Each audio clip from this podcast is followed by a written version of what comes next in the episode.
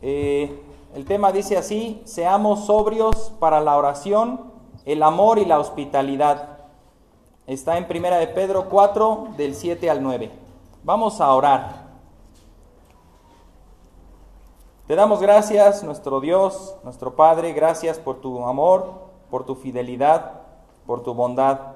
Gracias por darnos estos medios de gracia, que es la comunión, la comunión con otros hijos tuyos. Tu palabra, la oración, la alabanza, el evangelismo y tantas cosas que tú has dejado para el creyente, para que el creyente esté ocupado, esté ocupado en buenas obras esté pensando en cómo agradarte y estemos simplemente esperando que ese día glorioso llegue para encontrarnos contigo. Pero si no queremos hacer todo lo anterior, pues eso significa que no queremos encontrarnos contigo, que no queremos que vengas. Si a algunos les parece aburrido la eternidad o aburrido el cielo, piensan que no van a hacer nada, piensan que solo van a estar flotando en una nube, tocando un arpa pero no es así. Vamos a estar conociendo a nuestro Dios, porque nuestro Dios es infinito, es grande, es omnipotente, es omnisciente. Vamos a conocer todas las características de nuestro Dios poco a poco. No nos va a alcanzar la eternidad para conocerlo. Y muchos anhelamos ya que empiece ese día para conocerlo más y más y estar frente a Él cara a cara. Gracias Padre por tu bondad. Dirige esta enseñanza que tu Espíritu Santo obra en cada corazón, en cada creyente. En el nombre de Cristo Jesús. Amén. Pues bien, hermanos, vamos a Primera de Pedro 4 del 7 al 9, por favor.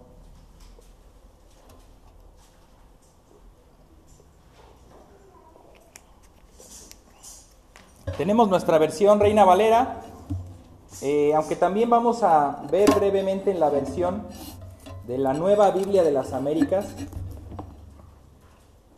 pero la, cita que vamos a ver primero, nuestra base es en la versión Reina Valera. Dice así, si ya están ahí en 1 de Pedro 4 del 7 al 9, dice así, mas el fin de todas las cosas se acerca. Sed pues sobrios y velad en oración, y ante todo, tened entre vosotros ferviente amor, porque el amor cubrirá multitud de pecados. Hospedaos los unos a los otros sin murmuraciones. yo te quiero hacer la pregunta, porque nuestro texto empieza así. Mas el fin de todas las cosas se acerca. Como vimos la semana pasada, Pedro ya está concluyendo su carta y está dando unas últimas sugerencias. Entre ellas dice, baste ya, ya basta del tiempo anterior para haber hecho lo que agradaba a los gentiles y la carne, las concupiscencias, ya fue suficiente. Lo que hiciste en tu carne ya fue suficiente. Ahora, lo que vivas en la carne debe ser en el Espíritu para Dios. Debe ser que viva Cristo en ti. Y aquí dice, el fin de todas las cosas se acerca, como que es un cambio más drástico todavía. Por si no nos quedó claro el aviso anterior de que lo que te resta de vida debes vivirlo en el Espíritu, por si no quedó claro, aquí está otra exhortación. Mas el fin de todas las cosas se acerca. Si pudiéramos cambiarlo o apropiárnoslo, que, que este texto te dijera a ti, mas el fin de tu vida se acerca. ¿Cómo lo tomarías? Si alguien, bueno, no, no vamos a darle entrada a brujos, ni a divinos, ni a nada. Imagina que el Señor te diera una visión y te, te mostrara que vas a morir en seis meses, ¿qué harías? ¿Alguna sugerencia? ¿Qué harías de aquí a seis meses? ¿Cómo vivirías? ¿Harías su testamento? Bien, para no dejar problemas allá en la familia. Muy bien. Pero el hermano dice que él se lo gastaría antes para no, así ya no hay problema de testamentos, ¿verdad? ¿Qué más? Algunos se han atrevido a hacer una lista de 100 cosas que hacer antes de morir. ¿Sí o no? Algunos dicen viajar, poner mi pie en cada uno de los siete continentes. En la escuela me enseñaron que eran cinco y ahora son siete. Poner ¿Cómo? Arreglar cuentas con el Señor. Buen propósito. Algunos han dicho, no, yo tengo que este, derrotar mis miedos. Yo le tenía miedo a, volar en un avión, pues tengo que subirme a un avión antes de morir. Y ya si me muero, pues bueno. Este, aventarme en paracaídas. Eh, asistir a los eventos más famosos del mundo, por ejemplo, asistir a un concierto de Michael, Jackson, ya no está, ya, ya no está, los que lo, lograron. Esa, esa forma parte de algunas de las listas, ¿no? ir a algún concierto de algún famoso, asistir a, un partido de fútbol Barcelona-Real Madrid. ¿No? Bueno, nos queda más cerca el América Chivas, ¿verdad? Correr un maratón, algunos nos hemos propuesto eso, correr un maratón, eh, escribir un libro, eh, terminar una carrera, no sé, muchos se han propuesto eso antes de terminar su vida. Si tú tuvieras esos seis meses de vida, ¿qué te propondrías hacer? ¿Gastarías tu tiempo en esas cosas? Porque implican dinero, implican tiempo, implican dejar de hacer otras cosas para hacer. El maratón implica salirte a entrenar por meses para poder correr el maratón. Y de aquí a septiembre sí son como seis meses, ¿verdad, hermano? Sería muy bueno arrepentirse. Amén. Arrepentirse y llevar la semilla para los demás, para que crean. Pues miren, aquí el apóstol Pedro va a ser claro, conciso y específico, no como su servidor, que siempre me ando por las ramas, ¿verdad? Él va a ir al punto. Y eso, pues la verdad es muy bueno para un bosquejo así. Fíjense, eh, ¿cómo dice nuestro, nuestro bosquejo? Tenemos una circunstancia. El fin de todas las cosas se acerca. Y Pedro nos da tres mandatos. En medio de una circunstancia hay tres mandamientos. Número uno, ser prudentes y de espíritu sobrio para la oración. Número dos, ser fervientes en el amor los unos para con los otros. Y número tres, ser hospitalarios los unos con nosotros. Ese es nuestro bosquejo. Eso es lo que dice el texto. Vamos a irlo desglosando. Una circunstancia. El fin de todas las cosas se acerca. Ahí no hay pierde. No podemos pensar que Pablo se está refiriendo a el fin del gobierno de tal emperador se acerca. O el fin de una era se acerca. El fin de siglos se acerca. No. Dice el fin de todas las cosas. Es un fin escatológico. Es como lo, que se ha mencionado en, varios versículos que van a aparecer ahí, si lo pueden ver ahí en el proyector o en sus pantallas, como Mateo 24, 14. Dice así, y será predicado este Evangelio del reino en todo el mundo para testimonio a todas las naciones, y entonces vendrá el fin. Cristo en ese discurso del Monte de los Olivos está diciendo, y entonces pasará esto, pero todavía no es el fin. Y sucederá esto, pero todavía no es el fin. Y pasará además esto, pues tómenlo como el principio de dolores. Pero pasará esto y esto y esto, y llega este texto donde dice, será predicado el reino a todo el mundo para testimonio a todas las naciones, y entonces vendrá el fin. También Hebreos 10:25 nos dice, no dejando de congregarnos como algunos tienen por costumbre, sino exhortándonos y tanto más cuando veáis que aquel día se acerca, aquel día, el día del fin. Santiago también nos dice, tened en 5.8, tened también vosotros paciencia y afirmad vuestros corazones, porque la venida del Señor se acerca. En dos semanas tendremos un, un, estudio especial ahí en la célula de los martes de Apocalipsis. Están invitados todos. A ver si no se nos cae el servidor de, tengamos ahí cinco mil visitas. Eh, vamos a ver la semana 70, más bien las 70 semanas de Daniel. ¿A qué se refiere con las 70 semanas? Para la postura dispensacional ya ocurrieron 69 semanas, falta una. Para la postura milenialista ya ocurrieron las 70. ¿Qué falta? El fin. Bueno, nosotros somos dispensacionales, Creemos que las 69 ya ocurrieron, pero queda una flotando ahí en el aire que en cualquier momento un acontecimiento la va a desatar. Y ese será el fin. Es el siguiente paso en la escatología. ¿Qué estamos esperando, hermanos? La venida de Cristo.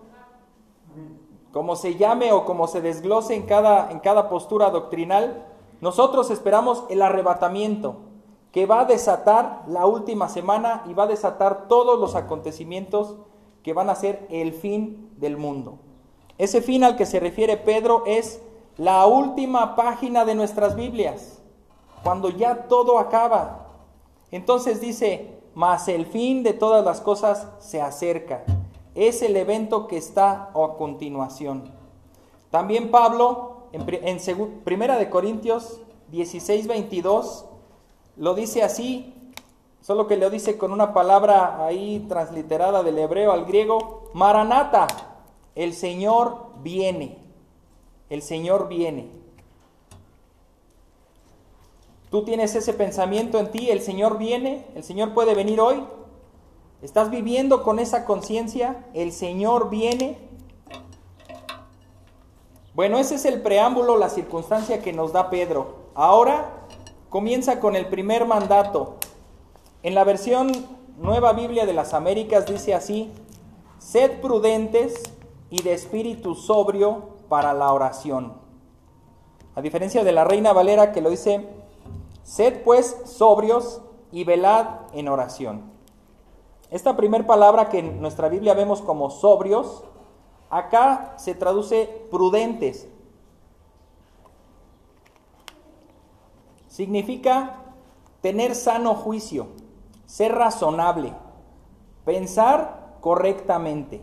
Eso es lo que ahí aparece como sobrio y en la Nueva Biblia de las Américas aparece como ser prudentes. Tienes que estar en tu sano juicio. ¿Se ha escuchado esa frase? ¿Se entiende? Creo que no necesitamos mayor explicación. Tienes que estar en tu sano juicio. Y en segundo lugar se nos pide ser sobrio en la Nueva Biblia de las Américas y en la Reina Valera dice velad. Esta palabra, pues sí, significa más bien ser sobrio, estar libre de alguna influencia, tener autocontrol. Entonces hay dos cosas, casi casi podrían ser sinónimos. La Reina Valera nos da dos cosas que también suenan parecidas, pero eh, es indicación de otra cosa. Estar en tu sano juicio y estar a la expectativa, atento, eso sería velar. En esta otra traducción te dice, tienes que estar en tu sano juicio y además estar libre de alguna influencia que te distraiga. Es más acertada esta, esta, esta traducción. Un comentarista dice, esta carta fue escrita, es, el comentario que aparece ahí de William MacDonald, esta carta fue escrita en un periodo de persecución a la iglesia. Y significa que la vida del creyente debería estar libre de las distracciones del pánico y la inestabilidad emocional producida por la tensión. La comunión con Dios no debería ser afectada por circunstancias perturbadoras. Te hago la pregunta, ¿te suena familiar?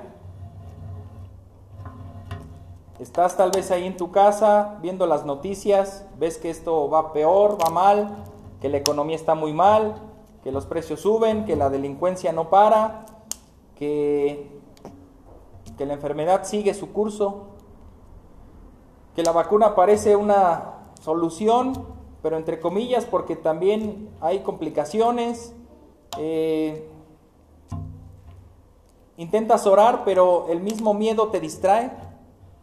La angustia te distrae y empiezas a orar, Señor, por favor, ayúdanos en esta pandemia. Ay, qué tremenda y si me contagio, y si perdemos a un familiar, y si eh, en la iglesia, y si y ya, ya está, tu mente está distraída, ya no estás orando, te quedaste con el problema. Y lo que nos llama el Señor es a venir y descargar esos problemas a través de la oración. En Juan 14, 27 el Señor les dijo a sus discípulos, la paz os dejo, mi paz os doy. Yo no os la doy como el mundo la da. No se turbe vuestro corazón ni tenga miedo. El Señor nos anima a no tener miedo. Y la oración nos va a ayudar a no tener miedo. Si tienes miedo, ora. Que el miedo no sea impedimento para que ores. Pero una vez que ores, la oración te tiene que ayudar a quitarte el miedo. Ahora, si orando no logras quitarte el miedo, puede ser debido a este otro siguiente comentario que es de nuestro hermano MacArthur.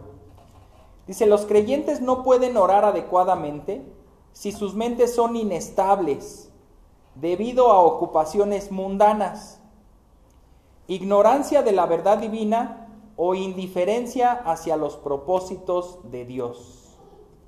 Una posible solución, dice ahí, los santos que estudian en serio las escrituras y descubren sus profundas verdades en cuanto a Dios, experimentan una enriquecedora comunión con Él. Este es un comentario de nuestro hermano John MacArthur con respecto a este pasaje, porque dice, tú quieres venir a orar, pero sabes que tu mente está demasiado llena del mundo, está demasiado llena de contaminación, de porquería, de pecado. ¿O sabes qué? Tu mente es muy ignorante acerca de Dios. Tú no conoces a Dios y quieres venir a orar y quieres que Dios sea como el genio de la lámpara. Señor, quiero ser millonario. No, este Dios no funciona. Me cambiaré de religión. Voy a otra religión porque no me hizo millonario. Es más, perdí mi trabajo. Señor, que la paz mundial, que todo esté bien. Son pensamientos demasiado mundanos. El Señor Jesús en Mateo 24 advierte de guerras y rumores de guerras y más guerras y que se entregarán unos a otros. Y que es más, que cuando la paz venga, ahí sí, ten miedo porque va a venir el anticristo. ¿Te fijas cómo oramos a veces sin conocer a Dios?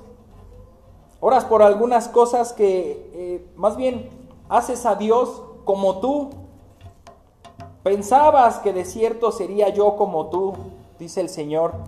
Dice, pero no, yo no soy corrupto como tú. Yo no soy tramposo como tú.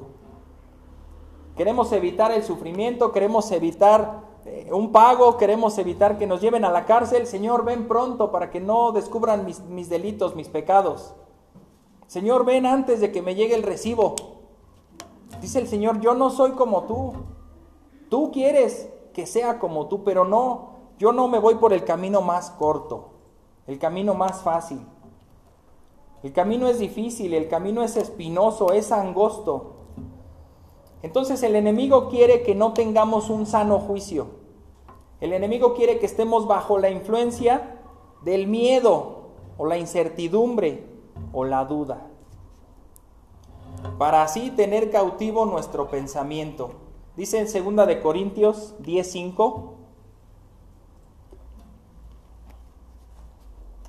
Es un texto que nos debe de ayudar mucho porque un pensamiento dice esto, tú no puedes evitar que los pájaros vuelen sobre tu cabeza. No lo puedes evitar, van a volar, pueden pasar aviones encima de, de tu cabeza, ¿cómo lo vas a evitar? Pasan satélites, planetas, asteroides. No lo puedes evitar, pero sí puedes evitar que ese pájaro haga un nido en tu cabeza. O sea, es ridículo, ¿no? Imagínate que el pajarito llegue y traiga una rama y tú, ah, bueno. Aquí en esta, en esta rama que estaba medio despejada. Y trae otra rama y trae piedras, trae lodo y de repente, pues como me quedé ahí quieto, ya tiene el nido, ya se trajo a su, a su pajarita y ya están listos para empollar. Y yo digo, ¿en qué momento? Eso sí lo puedo evitar. Esto es lo que pasa con nuestros pensamientos. Dice nuestro texto, 2 de Corintios 10:5, derribando argumentos y toda altivez que se levanta contra el conocimiento de Dios y llevando cautivo todo pensamiento a la obediencia a Cristo. Llega un pajarito y deposita ahí una rama, ¿qué haces? Lo llevas cautivo a la obediencia a Cristo. Esto no es, esto no es del Señor. ¿Y hay otro pajarito? Mm, puede ser. Vamos a analizarlo, vamos a orarlo, vamos a verlo. También el Señor, eh, el apóstol Juan nos dice en primera de Juan 5:14, y esta es la confianza que tenemos en Él, que si pedimos alguna cosa conforme a su voluntad, Él nos oye. ¿Te das cuenta que orar no solamente es decirle cualquier petición a Dios? Tienes que conocer a Dios. Los niños, la verdad que los niños a veces nos enseñan muchas cosas en su sinceridad, en su inocencia hasta cierto punto, eh, a veces conocen a Dios de manera diferente que nosotros. Nosotros queremos manipular a Dios. Mira, Señor Dios Todopoderoso del universo, yo aquí, tu siervo, me humillo delante de ti porque quiero que me guíes. ¿Qué le estás queriendo decir a Dios? Él conoce tu corazón. Él sabe que ni siquiera tuviste disposición para abrir la Biblia en la mañana y, ya quieres eh, eh, aventarle, como dicen por ahí los jóvenes, un choro mareador. A Dios no lo vas a engañar, no lo vas a engañar. Él ve tu corazón. A veces los niños simplemente llegan y oran, Señor, gracias que nos dan los alimentos, amén. ¿Qué más? Señor, te pedimos porque mi niña Naomi, la más grande, cuando estaba enferma mi suegra, decía, Señor, te pedimos por mi abuelita, este, que pues si es tu voluntad, eh, pues la cures. Y si no, pues, pues que la lleves al cielo. Yo le decía, pues, eh, no eres tan seguido. Decía, Señor, si es tu voluntad, llévala al cielo, eh, pero bueno, que la cures y pues si no, llévala al cielo, como que insistía mucho.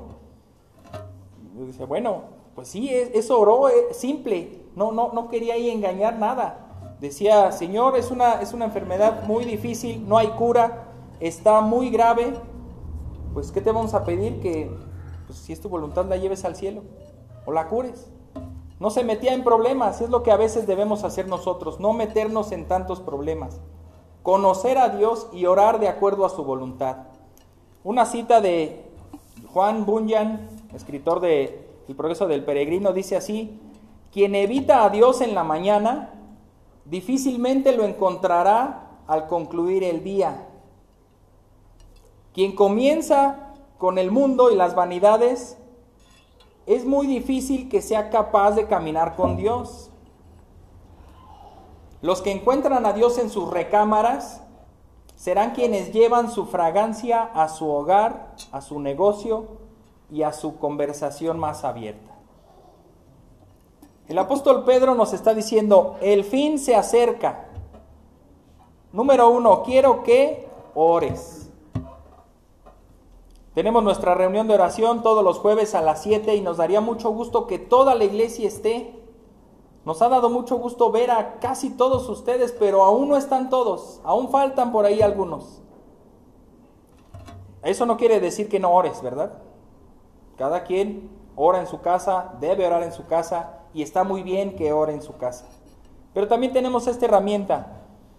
Ahora, mientras más ores, mejor. El fin de todas las cosas se acerca. Entonces, ora. Ora con un espíritu sobrio. Ora en tu sano juicio. Número dos, segundo mandamiento, el fin se acerca, quiero que ores, pero ¿sabes qué? Tienes que ser ferviente en el amor los unos por los otros, porque el amor cubre muchos pecados. Dice ahí el versículo 8 de 1 de Pedro 4, y ante todo, tened entre vosotros ferviente amor, porque el amor cubrirá multitud de pecados. Y aquí inicia con una, con una palabra, ante todo. Antes de todo, ama a tus hermanos. Ya no lo había dicho Pedro en 2.17, honrad a todos, amad a los hermanos, temed a Dios, honrad al rey. También nos lo dijo en el, en el capítulo 3, versículo 8. Finalmente, sed todos de un mismo sentir, compasivos, amándoos fraternalmente, misericordiosos, amigables. Al comenzar con esta preposición, sobre todo o ante todo, le está dando énfasis a ese verbo de amar. Le está dando ese énfasis de antes de cualquier otra cosa tienes que amar. Y no solamente amar, sino hacerlo fervientemente. La palabra fervientemente significa intensamente. Viene de una raíz, la palabra teinos, que significa extender, aumentar, profundizar, hacer más grande. Entonces, el mandamiento es amar a los hermanos. Pero aquí Pedro dice, ámalos de manera más grande todavía, de manera más profunda. Ahora, eh, hay una cita, vamos a contrastar un poquito. Mateo 24, 10 al 13. Mateo 24, 10 al 13. ¿Te aparece ahí? Sí. acá no. Mateo 24, 10 al 13. Bueno, dice así. Muchos tropezarán entonces. Está hablando del discurso que da Jesús en el Monte de los Olivos. Muchos tropezarán entonces y se entregarán unos a otros. Y unos a otros se aborrecerán. ¿Y el amor? Y muchos falsos profetas se levantarán y engañarán a muchos. Y por haberse multiplicado la maldad, el amor de muchos se enfriará. Mas el que persevere hasta el fin, éste será salvo. El deseo del apóstol Pedro es que el amor aumente, pero la realidad es que el amor disminuirá. Cuando Jesús también dice, cuando venga el Hijo del Hombre, ¿hallará fe en la tierra? Es una pregunta que debe sacudirnos, hermanos. Algunos son muy optimistas y creen que este mundo va a mejorar, que va a llegar un momento en que va, a haber tantos cristianos, tantos convertidos en el mundo, que prácticamente el reino de los cielos será establecido con ese, con ese hecho. Ese es un pensamiento muy positivo. Nuestra creencia basada en las escrituras dice que no, que el amor de muchos se enfriará, se aborrecerán los unos a los otros, se entregarán a juicio los unos a los otros. Que llegue alguien, a ver quién de aquí es cristiano, lo vamos a detener. Eh, eh, el pastor, el hermano, los ancianos. Y usted, no, yo es la primera vez que vengo. Pero llévatelos a ellos. El amor de muchos se enfriará, se aborrecerán, se entregarán los unos a los otros. Es lo contrario a lo que nos está pidiendo Pedro. Yo creo que por eso está enfatizando. Debido a que el amor de muchos se va a enfriar, yo quiero que mientras se acerque el fin, mientras se acerque el fin de tu vida, quiero que tu amor por los hermanos sea ferviente. Este tipo de amor que aparece aquí es la palabra ágape, que es para referirse al amor divino, al amor espiritual. No es un amor de comodidad que digas cuánto amo mis chanclas, cuánto amo mi almohada, no. O ay, cuánto amo el helado de vainilla. O un amor cuánto amo a mi esposa. No, es un amor espiritual. Es un amor que se profesa al Señor que nos rescató de las tinieblas es un amor que también se extiende a los hermanos, que se les ama desinteresadamente, incondicionalmente, buscando el bien de ellos y no el bien propio, no la satisfacción propia, como en los otros tipos de amor. Amas tu almohada o tus chanclas porque te producen un beneficio. Amas el helado porque te produce una sensación. Amas a tu esposa, me refiero a un amor erótico, porque también te, produce un, un, beneficio. En este caso el amor es espiritual porque no, sí produce un beneficio, pero no lo estás buscando. Es un amor incondicional y ese amor te va a llevar, ¿sabes qué? A perdonar. Ese amor te va a llevar a, a lo que vamos a ver a continuación. Porque dice nuestro texto que el amor eh, cubrirá multitud de pecados. Ahora, algunos han malentendido esto y los mismos comentaristas no se ponen de acuerdo a qué se refiere el apóstol aquí. Algunos pueden pensar que él está citando el amor de Cristo. El amor de Cristo cubrirá multitud de pecados. Pero te está mandando a ti a amar. Tú debes amar fervientemente. Uno entonces puede pensar que ese amor cubrirá multitud de pecados. Entonces algunos dicen, puede ser que sí, puede ser que no. Ahora, mientras se ponen de acuerdo, tenemos que tomar una decisión. Obviamente que esto va de acuerdo con la doctrina general. El amor de Cristo cubre los pecados. Ya también lo hemos visto en Santiago 5:20, donde que el amor cubrió los pecados. Pero la cita, perdón, antes de pasar ahí, la cita de donde se está basando Pedro es de Proverbios 10:12, que dice así, el odio despierta rencillas, pero el amor cubrirá todas las faltas.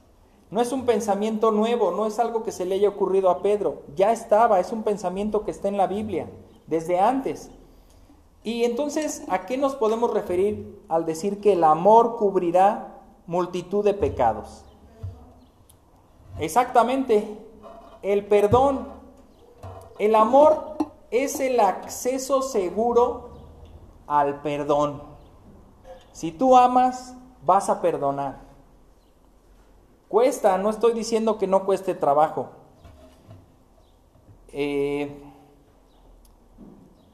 cuando alguien entra a consejería, pues siempre se le va a recomendar perdonar. Mira, ¿cómo se pueden acabar estos problemas? Pues mm, los problemas no se van a acabar, pero este problema en específico se puede solucionar con el perdón. Pero es que esta persona, míralo cómo es, no va a cambiar. Pues el perdón implica eso, que lo vas a perdonar a pesar de que no cambie. Bueno, si Él me garantiza que ya nunca lo va a volver a hacer, yo lo perdono. Ya no funciona. Ya no. No es un amor eh, incondicional. Dice en una cita de... Bueno, sería adelantarme. Mm, mm, mm. Cuando el Señor Jesús les enseña a orar y les dice, Perdona nuestras ofensas como también nosotros perdonamos a los que nos ofenden, ¿verdad? Ahí está diciendo el Señor Jesús que tú serás perdonado por Dios en la medida en que tú perdones a los que te ofenden a ti. Nosotros queremos que el Señor nos perdone cuántas veces? ¿Una? ¿Muchas? Todas. Esa es la palabra correcta. Nosotros queremos que el Señor nos perdone todas las veces. Todas. Y a veces puede llegar a pasar que ya no quieres venir a confesar tu pecado y pedir perdón porque dices, he venido tantas veces que yo creo que el Señor ya no me va a recibir. Yo creo que ya no me va a perdonar. Tengo que aguantarme un tiempo de buenas obras y ya después vengo. Eso está mal. Tienes que venir siempre, todo el tiempo, todas las veces. Pero también asimismo, cuando vengan a pedirte perdón a ti, ¿qué debes hacer? Es simple, ¿no? Ahí está una clase de consejería breve y concisa. ¿Qué debes hacer con la ofensa? Perdonarla. Pero es que, perdonarla. Pero es que tú no sabes lo que se siente, perdonarla. Esa es la clave. El amor garantiza el perdón. Y es sólo así como se van a cubrir esos pecados. La palabra cubrir, ya la han escuchado, se las voy a decir en griego, es calipto. Calipto. No, no, no se refiere al eucalipto, se refiere más al apocalipto, apocalipsis. La palabra apocalipsis significa revelar. Bueno, esta es calipto.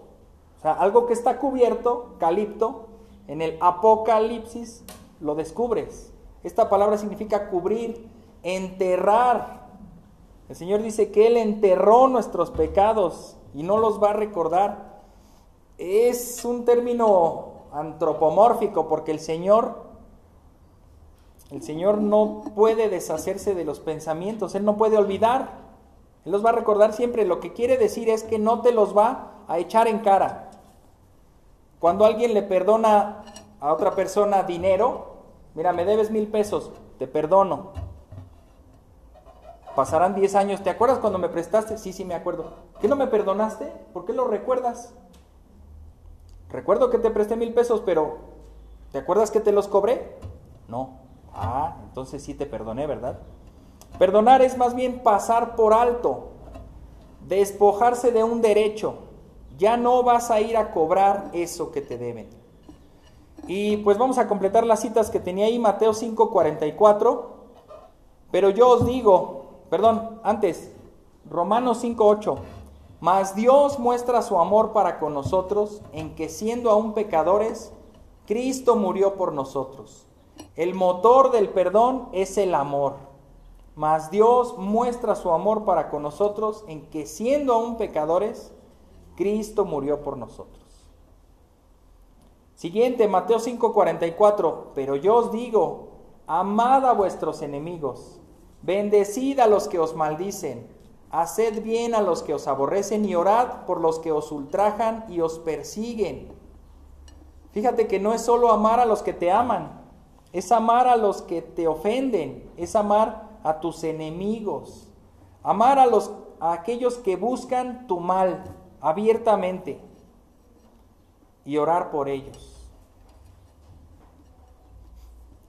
Además, el amor es una marca que caracteriza al creyente. No, no hay escapatoria, hermano.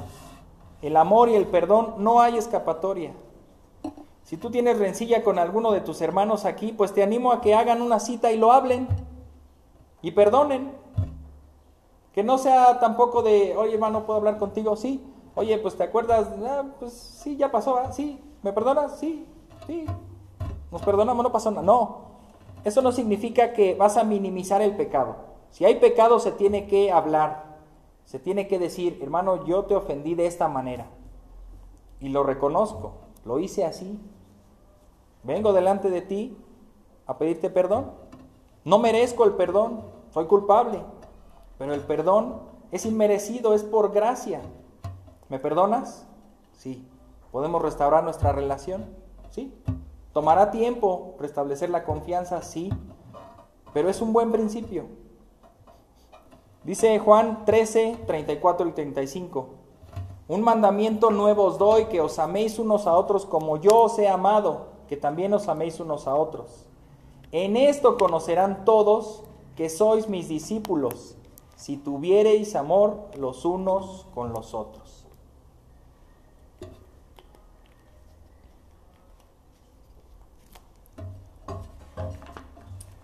No podemos amar a Dios y aborrecer a nuestro hermano, ¿verdad? Si alguno dice que ama a Dios pero aborrece a su hermano, el tal es mentiroso. Señor, cuánto te amo, cuánto te amo. Sí, daría mi vida por ti. Perdona a tu hermano. No puedo, Señor. Viajaría hasta el fin del mundo para predicar tu palabra, entregaría todos mis bienes para que sea predicado tu evangelio. Perdona a tu hermano, no puedo. ¿Se fijan que es más fácil dar la riqueza, este, viajar a todo el mundo, hacer obras? Y volvemos al principio fundamental. La salvación no es por obras, pero preferimos hacer obras. Porque la gracia es demasiado maravillosa para nosotros. Perdónalo. Pero ¿por qué no se lo merece? Por gracia, porque yo tuve gracia contigo. Quiero que tú tengas gracia con Él, misericordia. Ahora, a lo que no se refiere esta frase de que el amor cubrirá multitud de pecados, es cuando pues hay alguien que peca y peca y peca y peca. Y a lo mejor es un delincuente deliberado, ¿no? Un traficante, un violador, un matón. Y de repente llega con su mamá, porque tienen mamá, Llega y le regala una casa con todo lo que nunca tuvo su mamá. Mira mamá, cuánto te amo. Aquí está. Ese amor cubrirá todos sus pecados. ¿Verdad que no? Alguien que diga, me voy a unir en yugo desigual. Sí, no es cristiana, es hija de Satanás. Pero yo la amo tanto, yo la voy a convertir sí la vas a convertir en tu esposa. Y ella te va a convertir a ti en yerno de Satanás. Pero en tu pensamiento limitado crees que ese gran amor va a cubrir todas las faltas de esa persona. No, a eso no se refiere. No se refiere a que amas tanto a alguien que peca y peca y peca contra ti Oye, tu, hijo peca contra ti feo. No, ni me doy cuenta. Pues es que como le perdono todo, pues no, ya, ni le digo nada. No, no tienes que minimizar los pecados, tienen que hablarse. Tienes que verlo como realmente es un pecado. Feo, horrible, asqueroso, grave, insultante, ofensivo, también sabes para quién, para Dios. Cuando alguien peca, no solamente peca contra el prójimo, peca principalmente contra Dios. No puedes quedarte ciego. Perdonar o amar no es estar ciego, no es hacerlos chiquitos. Y fíjense, e, es, algo muy traumático. En, mis clases de consejería eh, pueden llegar niños con traumas tremendos, con traumas de violaciones en sus casas, por parte de sus mismos padres o sus tíos o parientes. Y esos niños cuando se les pregunta, ¿qué pasó? Pues no, no pasó nada. Es que mi papá me ama tanto que pues lo que me hizo fue un bien. Es mi papá, él no puede hacerme un mal. No, eso se le tiene que hablar a la persona y se dice, esto está mal. Lo que hizo tu papá estuvo mal. Lo que hizo tu tío, tu, el que sea, estuvo mal, es un pecado horrible.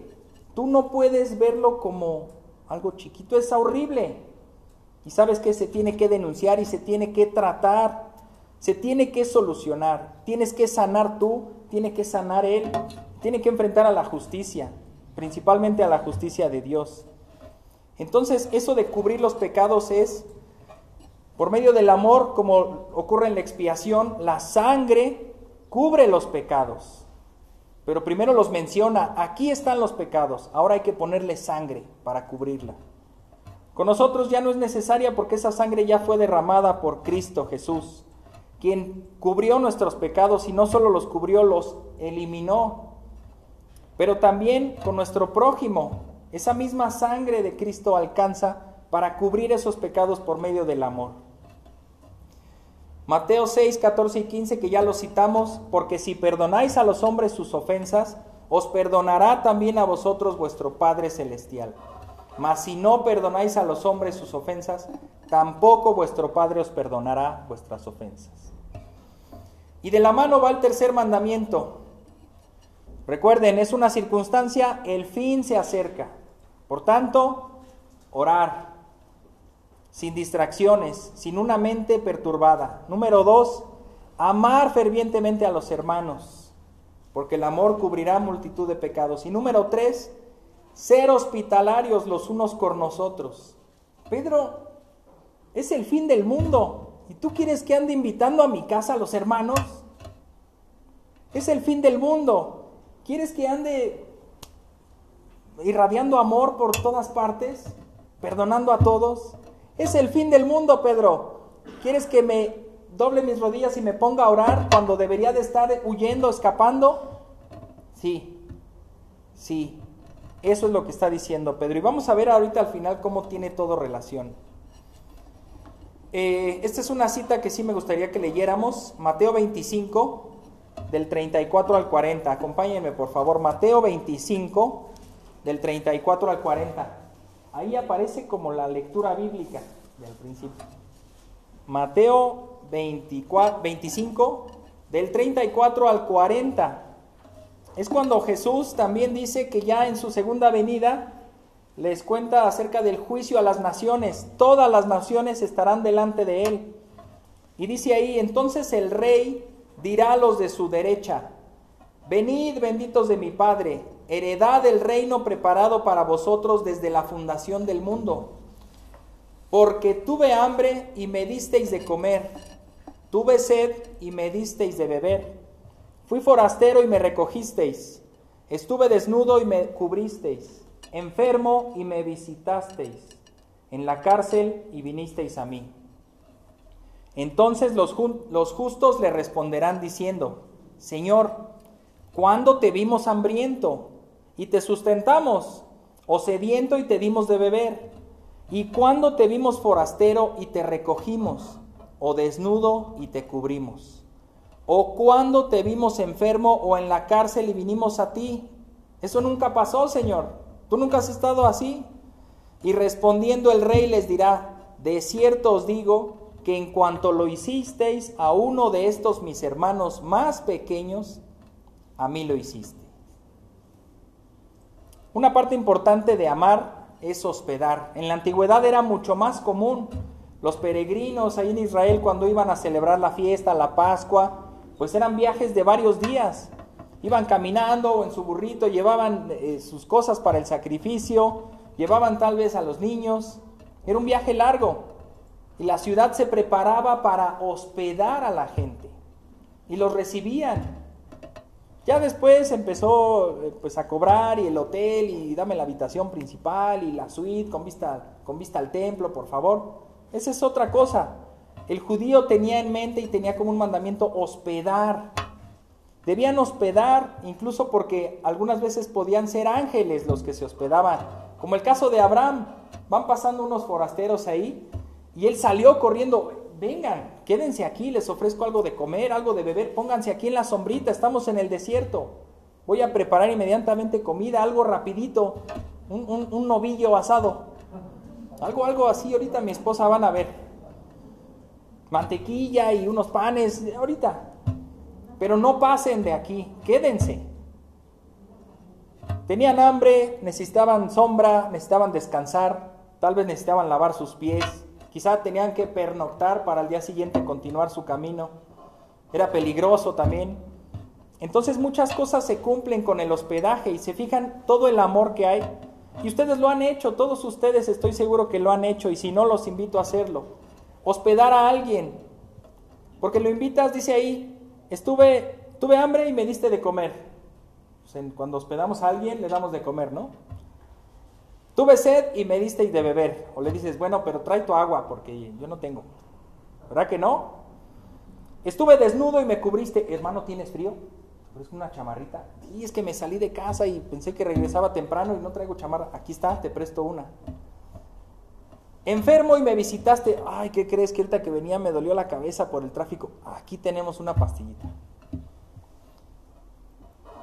Todo eso se, se cubre con, el, con la hospedada con el hospedaje.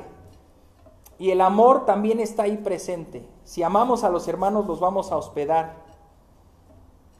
Pero fíjense algo importante que también eh, lo cita el Señor Jesús en Lucas 14, 12 al 14. Dijo también al que le había convidado, el Señor Jesús estaba hospedado en casa de alguien. Y dice, cuando hagas comida o cena, no llames a tus amigos ni a tus hermanos, ni a tus parientes, ni a tus vecinos ricos, no sea que ellos a tu vez te vuelvan a convidar y seas recompensado. Mas cuando hagas banquete, llama a los pobres, los mancos, los cojos y los ciegos, y serás bienaventurado, porque ellos no te pueden recompensar, pero te será recompensado en la resurrección de los justos. Cuando hablamos ahorita de hospedar, pues todos tuvimos en mente, ah, sí, qué bonito sería, ya, ya pensé en el hermano que voy a invitar la otra semana. Muy bien, ¿pero por qué? Pues porque en un mes, a lo mejor él me invita ahora a su casa y él hace una carne asada, uy, su esposa hace una lasaña, ay, ay, ay. ¿No? Entonces voy a una visita recíproca como en el fútbol, de ida y vuelta. Ya vino a mi casa, bueno, ahora vamos a la tuya y pues a ver, hermano, por favor, saca la carne asada. Te fijas, aquí está diciendo, no, no lo hagas con quien te lo puede recompensar. Está bien. O sea, tampoco es de, decir, ya nunca más voy a invitar a, ninguno de ustedes, ¿eh? porque ustedes sí me, lo, sí me vuelven a invitar a sus casas.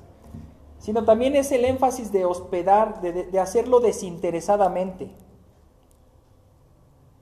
Alguien que no tiene manera de pagarte, alguien que vive en la calle tal vez, y hay algunas campañas en Navidad sobre todo, ¿no? De invitar a gente que vive en la calle a celebrar la cena de Navidad. Sabes que no te van a recompensar, después ellos no te van a invitar a sus casas, porque ni siquiera tienen casas. El Señor Jesús nos manda a hacer esto desinteresadamente, porque aún en, las cosas que hacemos bien, aún nuestro corazón sigue eh, pues siendo de carne, sigue habiendo pecado, sigue estando pues la, naturaleza pecaminosa y aun que hagamos cosas buenas, a veces nuestra intención es incorrecta. Tengamos mucho cuidado ahí. Algunos hermanos incluso hasta destinan un lugar en sus casas para cuando hay conferencias, que alguien viene, hospedarlos. Que viene un misionero, que se quede en mi casa, ahí está su cuartito. Que va a haber una campaña, ahí está el, cuartito. Que eh, tal hermano tiene que viajar y va a pasar aquí, yo los hospedo, no hay problema. De este modo, podemos ver esas tres distintas maneras de mostrar amor a los hermanos. ¿Cuáles fueron esas tres? ¿Las notaron? En los tres mandamientos que nos da Pedro, ¿se fijan que la base es el amor? Número uno, al orar. Tú vas a orar por ellos, ¿por qué? Porque los amas. Aún a tus enemigos, aún al no creyente, estás orando por él porque lo estás amando. Sabes que su mayor bien es la salvación y del creyente que ya lo tiene, su mayor bien en esta tierra es su santificación. Entonces vas a orar. También vas a perdonar incondicionalmente. Y también vas a hospedar. Dice ahí al final esa nota, sin murmuraciones. Ay, ese hermano que hospedé la otra vez, no, no. Dejó, mira, mira cómo dejó. ¿no? Ni las gracias me dio. Hermano, de manera incondicional. Incondicional. Y a veces pecamos de eso, de que hacemos las cosas buscando un beneficio también, buscando sentirnos bien. No te debes sentir bien, no te deben hacer sentir bien. Al tú hacerlo debes sentirte bien porque estás bien con el Señor. Y bueno, en esta Semana Santa que ya se acerca, es también motivo para reflexionar de que el más grande acto de amor fue hecho en esa cruz. El Señor Jesús cubrió multitud de pecados en esa cruz. Y ahora nos anima a nosotros a que recordemos ese evento, que lo recordamos con la Santa Cena, que lo recordamos siempre en cada culto, en cada estudio, pero que debemos amar a los hermanos. Regresando a la, a la pregunta del principio, ¿qué vas a hacer con este tiempo que te queda de vida? ¿Buscar un mejor destino para tus vacaciones? ¿Buscar hacer lo que nunca pudiste hacer? Deportes extremos. ¿O vas a invertirlo amando a tus hermanos, amando a tus enemigos, amando a tu prójimo como el Señor lo hizo?